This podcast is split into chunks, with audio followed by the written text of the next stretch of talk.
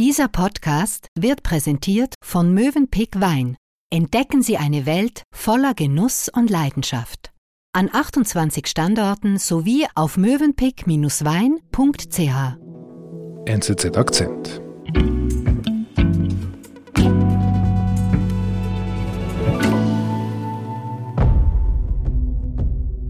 Als der Krieg begann, ging im Westen die Angst um, nämlich die Angst, dass Russland mit der Ukraine kurzen Prozess machen würde. Mhm. Es gab einige, die sagten, das geht drei, vier Tage und dann fällt Kiew, dann ist die Regierung gestürzt. Mhm. Und jetzt sind wir bei... Ja, über 260 Tagen, jetzt dann bald neun Monate dauert dieser Krieg schon mhm. an.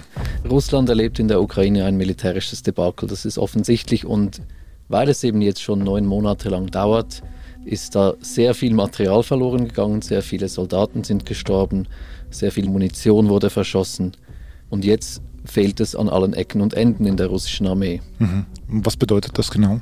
Ja, Russland muss jetzt auf Einkaufstour gehen und sie gehen ins Ausland und kaufen da alles, was sie noch irgendwie kriegen können. Mhm. Ausland, geht das überhaupt mit den Sanktionen?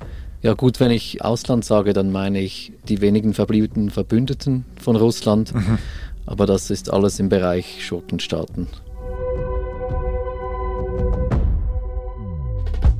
Zu wenig Panzer, kaum noch eigene Granaten, ein Mangel an kampftüchtigen Soldaten. Wie Russland seine desaströsen Rüstungsengpässe zu überwinden versucht, erklärt Auslandredaktor Jonas Roth. Also Jonas, man kann wirklich sagen, Russland steckt in einer desolaten Situation. Ja, es ist eigentlich ein Fiasko, was Russland in der Ukraine erlebt. Mhm. Und überall herrscht Mangel. Mhm. Wieso eigentlich Mangel? Wie kommt das? Ja gut, äh, der Krieg, der dauert neun Monate und in diesen neun Monaten ist wahnsinnig viel Material verschleißt worden auf dem Schlachtfeld. Aber die Probleme gibt es auch außerhalb vom Schlachtfeld in Russland selbst, wo Korruption, Misswirtschaft, organisatorische Probleme dazu geführt haben, dass dieses Material kaputt, verschwunden, mhm. nicht mehr brauchbar ist. Und das hat jetzt eigentlich dazu geführt, dass das große, mächtige Russland, die große, mächtige russische Armee nicht mehr dazu in der Lage ist, diesen Krieg weiterzuführen ohne ausländische Hilfe, ohne Einkäufe im Ausland. Mhm. Was macht denn Russland jetzt genau?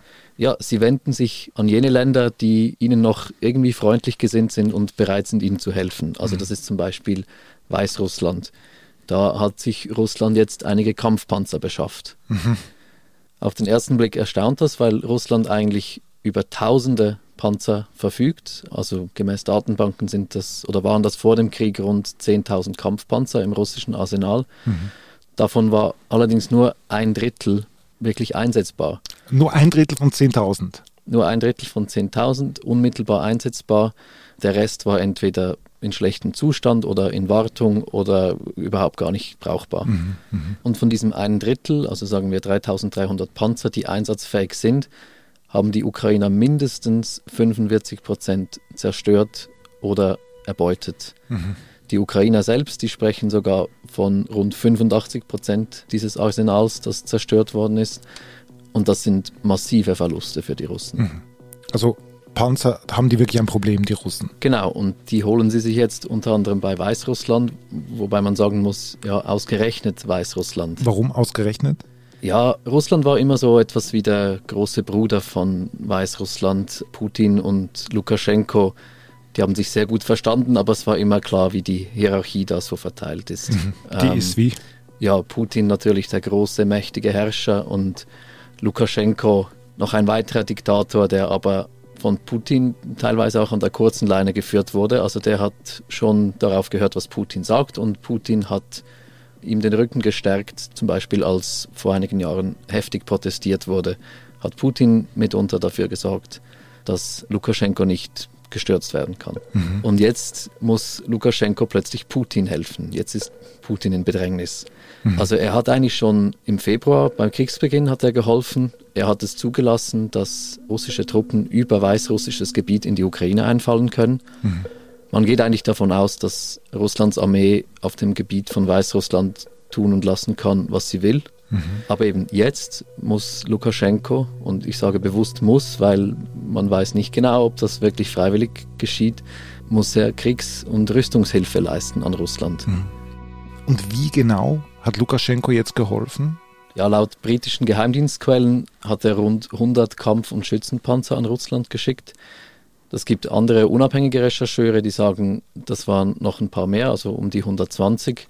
Und dann kommt noch etwa 65.000 Tonnen Munition dazu. Mhm, okay. Was zeigt denn das? Also du hast ja beschrieben, eigentlich ist der große Bruder Russland und der kleine Weißrussland. Jetzt ist es plötzlich umgekehrt. Genau, also es zeigt vor allem, dass Russland wirklich dringend auf Panzer angewiesen ist. Panzer sind auch ein sehr zentraler Teil von der russischen Art und Weise, Krieg zu führen, mhm. ebenso wie das auch die Artillerie ist, also die bekannte russische Feuerwalze. Mhm. Und das gleiche Bild zeigt sich jetzt auch bei den Artilleriegranaten. Mhm. Es fällt ja auf, dass eigentlich seit Kriegsbeginn Russland bombardiert, was sie nur können. Also mit Artillerie beschießt man den Gegner aus großer Distanz und das haben die mit teils tausenden Artilleriegranaten am Tag gemacht. Flächendeckende Bombardements der ukrainischen Positionen. Da sind wirklich tausende Granaten verschossen worden. Und wenn man sowas über neun Monate macht, dann leeren sich irgendwann die Lager. Mhm. Also man verschießt alles, wie man so schön sagt. Ne? Genau, sie haben ihr Pulver mit ihren Granaten zusammen verschossen. Okay, und das heißt, die Lager wurden quasi immer leerer und leerer. Ja, einerseits sind die Lager langsam leer, andererseits gibt es Sanktionen gegen Russland, die unter anderem die Produktion von eben solchen Artilleriegranaten erschweren. Also zum Beispiel chemische Stoffe, die für diese Produktion benötigt werden, gelangen jetzt nicht mehr nach Russland, was umgekehrt heißt, dass sie diese Granaten nicht mehr produzieren können oder nicht mehr so viele, wie sie wollen. Mhm. Was macht Russland jetzt? Also Lager leer, keine Produktion? Es wendet sich an einen anderen Bruder im Geiste quasi, ein anderes Land, das international isoliert und sanktioniert ist, Nordkorea. Mhm, Nordkorea, okay. Und da weiß man, dass Russland schon im September oder auch früher Kontakt aufgenommen hat mit Nordkorea und sich da um Artilleriegranaten erkundigt hat. Mhm. Das sagen uns unter anderem Berichte der amerikanischen Geheimdienste, die das mitverfolgt haben, dass da Millionen von Artilleriegranaten, allenfalls sogar auch Raketen bestellt wurden. Mhm. Das heißt, Nordkorea bei denen sind die Lager gefüllt. Bei denen sind die Lager gefüllt. Also das weiß man ja, dass das Regime von Kim Jong-un ein relativ paranoides ist und die sind bis an die Zähne bewaffnet. Und jetzt fühlen sie sich offensichtlich imstande, davon auch etwas abzugeben. Okay. Wie kommt das irgendwie von Nordkorea nach Russland? Das weiß man nicht so genau. Es gibt da viele Gerüchte mhm. und den Analysten ist kürzlich etwas Besonderes aufgefallen nämlich dass zum ersten Mal seit Ausbruch der Pandemie an der Landgrenze zwischen Nordkorea und Russland wieder ein Zug verkehrt ist. Ein Zug? Genau, das ist ein Güterzug, da gibt es eine Verbindung von Nordkorea nach Russland. Mhm. Man weiß aber nicht, was da drin war. Nein, das wurde mit Satellitenbildern analysiert. Da kann man nicht sagen, was in den Waggons drin ist. Mhm. Nordkorea hat nachher gesagt, sie hätten da Pferde transportiert. Ach, okay. Und weil man das halt nicht überprüfen kann, wäre es jetzt von mir auch Spekulation zu sagen, da waren die Granaten drin. Mhm, mh. Die amerikanischen Geheimdienste hingegen, die sagen, das passiert über Drittstaaten, mhm. zum Beispiel im Nahen Osten, wo sie diese Munition durchschleusen nach Russland. Die Amerikaner sagen nicht, wie das genau funktioniert. Es gibt aber Beobachter und Experten, die stark davon ausgehen, dass das der Iran ist, der hier als Mittelsmann funktioniert. Mhm. Das liegt eigentlich auch nahe, weil Nordkorea und Iran schon seit längerem gute oder einigermaßen gute Beziehungen unterhalten. Die arbeiten zum Beispiel auch in der Entwicklung von Raketen zusammen. Mhm. Und der Iran und Russland, die haben ja auch gute Beziehungen, haben wir ja in einem aktuellen Podcast ja gerade erst beleuchtet mit den Drohnen, die sie ja liefern. Genau, die versorgen als weiterer Schurkenstaat die Russen auch mit gewissen Kampfmitteln. Mhm. Jetzt diese nordkoreanischen Granaten fürs russische Militär. Geht das überhaupt? Das, das tönt für mich so wie eine Autokuppel von Mitsubishi für einen Mercedes. Ja, das geht schon. Also Nordkorea liefert Munition, die kompatibel ist mit diesen sowjetischen Systemen, die Russland mhm. in der Ukraine verwendet. Mhm. Weil auch Nordkorea als alter kommunistischer Partner der Sowjetunion ebenfalls diese Systeme verwendet. Mhm, mhm. Und ja, die können da jetzt was abgeben und natürlich machen die das nicht gratis. Also die werden in irgendeiner Form Geld oder Know-how oder Material von den Russen erhalten, das mhm. ihnen umgekehrt weiterhilft. Mhm. Wir sind gleich zurück.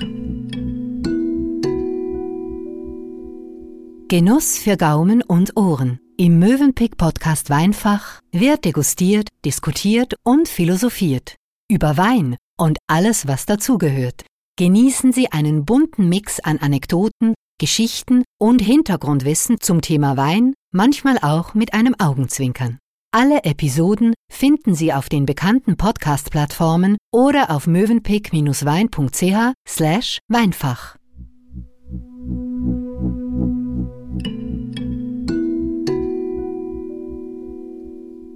Jetzt Jonas, ganz am Anfang hast du gesagt, eben es fehlt an Material, es fehlt an Munition, Hardware. Was ist eigentlich mit, mit den Menschen, mit den Soldaten? Ähm, da wurde ja groß mobilisiert in Russland. Also offiziell sind das 300.000 Soldaten, die eingezogen wurden. Davon sind allerdings wohl erst etwa 50.000 in der Ukraine. Mhm. Der Rest ist noch in Ausbildung. Und sowohl die Ausbildung wie auch die Ausrüstung der Soldaten ist nach dem, was man weiß, relativ schlecht. Und man weiß ja, Russland setzt schon seit längerer Zeit auf diese berühmt-berüchtigte Wagner-Truppe, also einen paramilitärischen Verband. Mhm. Der geht unter anderem in Gefängnisse in Russland und holt sich da Häftlinge, die dann in der Ukraine kämpfen gehen. Also die rekrutieren Leute, wo sie nur können. Offensichtlich scheint das noch nicht zu reichen. Die wollen noch mehr Leute rekrutieren. Und da sind sie jetzt auf eine Idee gekommen, die auf den ersten Blick relativ speziell klingt, mhm. aber eigentlich ziemlich gewieft ist. Sie sind auf afghanische Spezialkräfte gekommen. Afghanische Spezialkräfte? Genau, das sind Leute, gut ausgebildete Leute, die nach dem, der Machtübernahme der Taliban flüchten mussten ins mhm. nahe Ausland, in Länder wie Pakistan oder Iran, die jetzt da leben als Flüchtlinge, zum Teil arbeitslos oder einen Minimalverdienst nachdem sie vorher eine erfolgreiche Militärkarriere hatten. Und, Und von denen gibt es viele? Von denen gibt es äh, einige Zehntausend, ja, die haben früher für die afghanische Regierung gekämpft.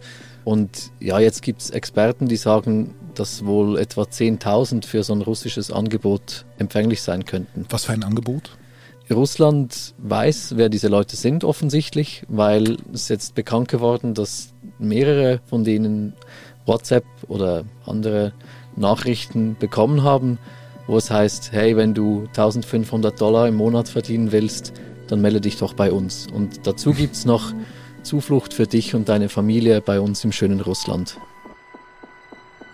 Also das sind Berichte, wie Russland quasi über die sozialen Medien diese afghanischen Ex-Soldaten top ausgebildet einfach so angegangen ist. Mit einer kleinen WhatsApp-Nachricht. Genau. Und die gehen davon aus, offensichtlich, dass sie so mehr gut ausgebildete, fähige Soldaten für ihren Kriegseinsatz in der Ukraine rekrutieren mhm. können. Mhm. Tönt originell, tönt aber auch verzweifelt. Ja, es zeigt schon, dass Russland einen akuten Mangel hat an Soldaten, insbesondere an Soldaten, die gut ausgebildet sind und fähig sind, auf dem Schlachtfeld etwas zu bewirken. Mhm. Wobei ich habe auch mit Experten gesprochen, die sagen, mehr Leute, mehr Soldaten bringen Russland Stand jetzt nicht zwingend wahnsinnig viel. Mhm. Sondern? Russland ist in einer Situation, wo sie sich eigentlich eingegraben haben in einer Verteidigungsposition und sich auch nur noch verteidigen können. Sie können wahrscheinlich oder sie werden in den nächsten paar Monaten nicht große Angriffe, Offensiven lancieren können auf ukrainisches Gebiet. Dafür sind sie einfach auch strukturell zu schlecht aufgestellt, zu schwach aufgestellt.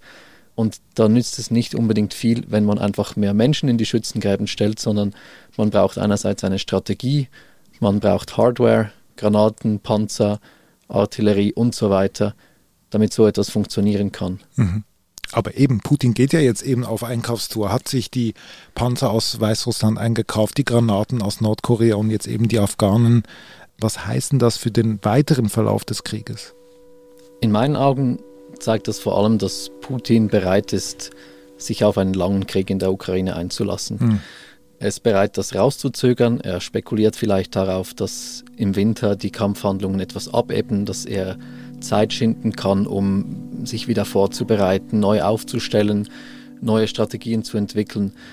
Man kann es nicht genau sagen, was passieren wird, aber nach all dem, was wir jetzt sehen, ist Russland in einer schlechten Position und Putin weigert sich eigentlich, der Realität ins Auge zu blicken und einzugestehen, dass er seine Kriegsziele, so wie er sie formuliert hat, niemals wird erreichen können. Mhm. Er steckt fest in einer verfahrenen Lage und kann womöglich diese Gebiete, die er jetzt hat, irgendwie mit Mühe und Not halten.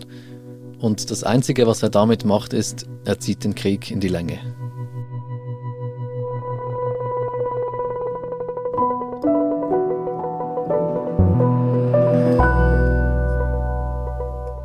Lieber Jonas, vielen Dank. Danke dir.